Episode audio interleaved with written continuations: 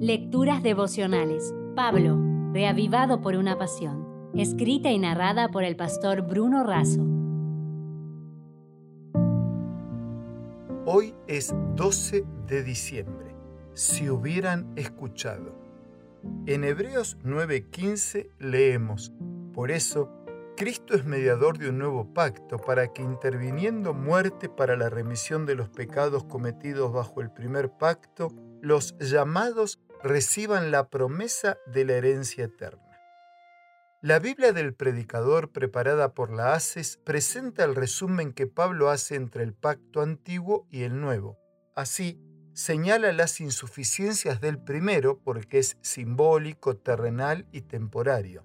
En contraste, destaca la suficiencia del nuevo pacto porque es completo con Cristo presente.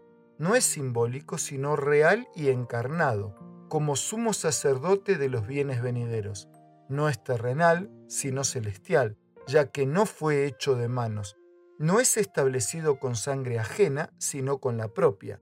No solo tiene la capacidad de purificar la carne, sino también la conciencia, otorgando acceso a las inmerecidas bendiciones del pacto.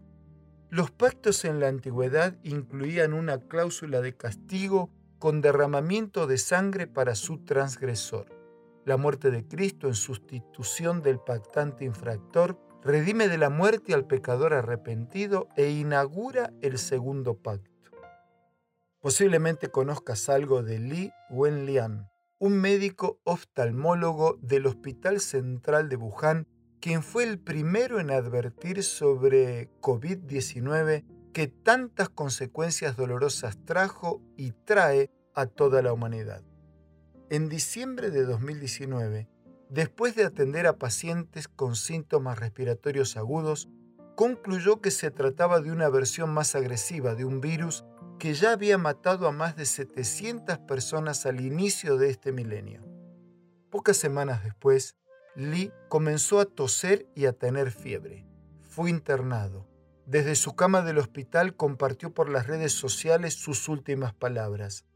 Si hubieran escuchado mi mensaje y compartido la información, habría sido mucho mejor. Lee murió el 7 de febrero de 2020, dejando a su esposa embarazada y a su hijito de 5 años. Tenía 34 años. Esta es la impactante historia de un oftalmólogo que vio el peligro que nadie percibió e intentó salvar a las personas cuando todavía había esperanza de detener el brote. Las autoridades chinas reconocieron su descubrimiento y lo consideraron un héroe que murió para abrir los ojos del mundo hacia aquello que estaba por venir. Desde el santuario celestial, Cristo, quien ocupó en la cruz nuestro lugar como transgresores, nos ofrece sus servicios como mediador.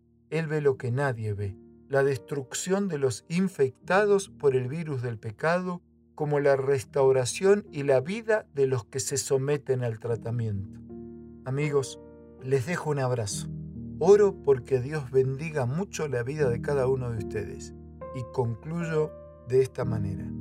Es urgente escuchar su voz y compartir la información. Si desea obtener más materiales como este, ingrese a editorialaces.com.